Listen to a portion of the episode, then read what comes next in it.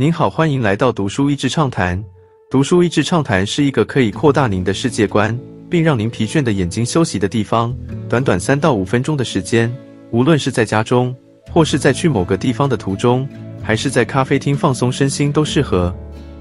球王与巴萨的分手。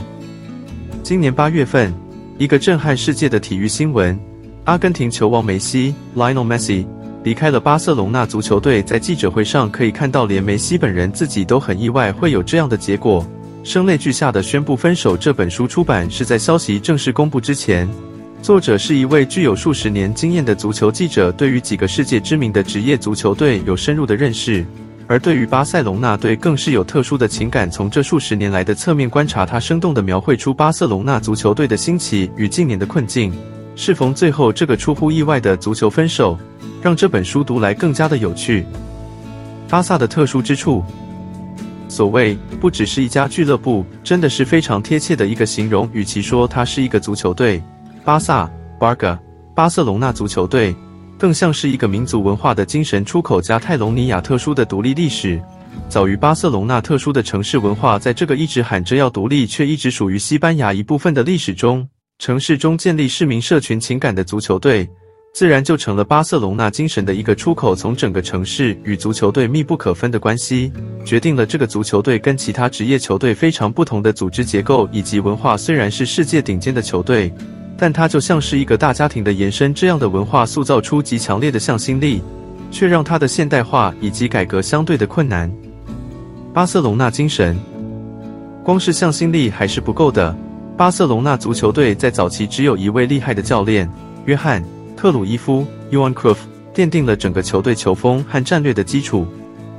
克鲁伊夫把一种体育活动转化成了一种动态几何的活动棋盘，在他的眼中，球员、球场和足球之间不断的拉出各种不同的角度。他也好像内建了快速几何学的计算，可以看出如何创造空隙或是半路拦截。在九零年初期，圣灵巴塞隆纳足球队连赢几个冠军。再加上一九九二巴塞隆纳奥运，更是把城市的自信心推到的顶点。这样的光环与原本家庭式的组成，扩大到整个足球队经营的范围，从儿童少年的训练营、正式的球队、整个管理阶层以及全体俱乐部的成员，都形成了一个巨大的生态圈，成为巴塞隆纳精神一个活生生的象征。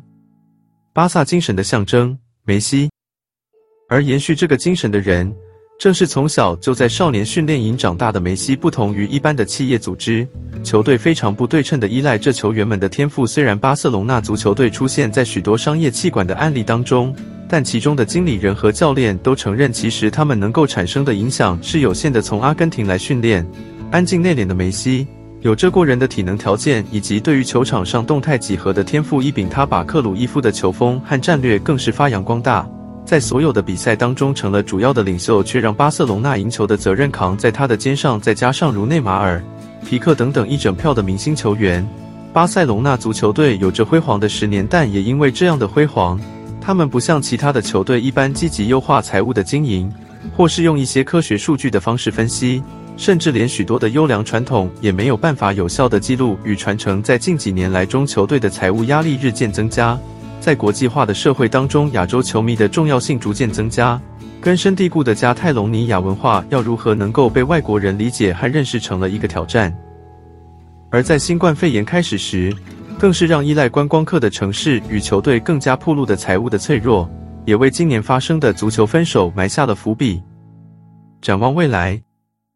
整本书的写作方法呼应了巴塞隆纳知名艺术家高地圣家堂的建造一般，去过人应该都有听说，这是一个盖了百年还没改完的教堂，同时也是高地这位天才建筑家毕生心血的极致展现。克鲁伊夫建造的像是大教堂的根基，同时也透过他的愿景描绘了球团未来的走向。但是，当后人承接这个建造责任，是否能够有效的持续建造，同时又保有原本的特色？在巴塞隆纳足球队的历史中，看见两者之间的拿捏不容易。即使一个如此倚重人格特质与天赋才干的组织，在全球化竞争的必然之下，都必须要思考如何平衡量化管理与文化特色，方能长久经营。不然，他的令人赞叹的成功，也很容易成为他未来衰败的原因。今天的内容就到此为止了，十分感谢大家收听《读书益智畅谈》节目。如果对我们的内容感兴趣，欢迎浏览我们的网站。到是 e z 点 net 或是关注我们的粉丝团读书益智，也可以分享给您的亲朋好友。欢迎继续关注我们下一期节目，下次见。